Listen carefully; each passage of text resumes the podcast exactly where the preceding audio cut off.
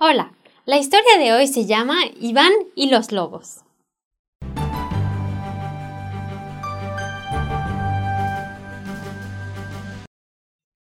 Un viernes por la noche, en diciembre de 1982, en un pueblo ruso, Iván se dirigía a una reunión política del Partido Comunista para dar un discurso. Tenía que ir al pueblo vecino por 20 horas. Además de algunos jóvenes que se divertían en el lago congelado a la salida de su pueblo, Iván no veía a mucha gente a esa hora cuando la noche caía. Avanzaba confiado, recitando su discurso para estar seguro de no olvidar nada. Entró en el bosque. Después de varios pasos bajo los pinos, tuvo que prender su lámpara eléctrica porque no veía casi nada. Al prenderla, creyó escuchar un ruido detrás de él. Alumbró en dirección de donde parecía venir el ruido, pero no vio nada. Sin embargo, cuando se volteó de nuevo para continuar su ruta, escuchó el grito de un lobo atrás de él. Era demasiado tarde para regresar. Entonces, comenzó a correr lo más rápido que pudo, pero varios lobos lo alcanzaron rápidamente. Estoy perdido, se dijo angustiado. Entonces, de rodillas y casi sin aliento, miró al cielo diciendo, Dios, Sálvame de los lobos. Si me salvas, seré tu siervo. En ese momento, aunque podía sentir la lana de los lobos a su alrededor, los vio retroceder.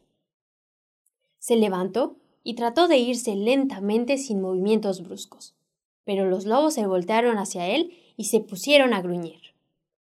Cayó de rodillas y dijo, Mi Dios, he luchado contra ti hasta el día de hoy.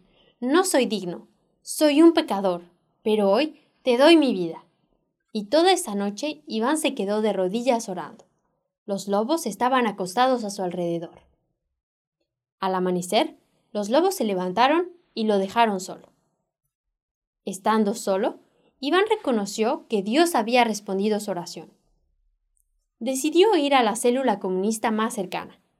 Al llegar, les contó a sus compañeros lo que le había sucedido la noche anterior, pero nadie le creyó. Se burlaron de él y pensaron que estaba inventando una historia para justificar su ausencia en la reunión del día anterior. Iván se quedó tranquilo. Renunció diciéndoles, Vayan al bosque ustedes mismos y los lobos les enseñarán. Dios existe.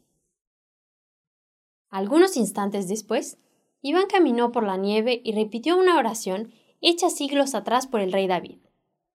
Luego que clamaron a Jehová en su angustia, los libró de sus aflicciones.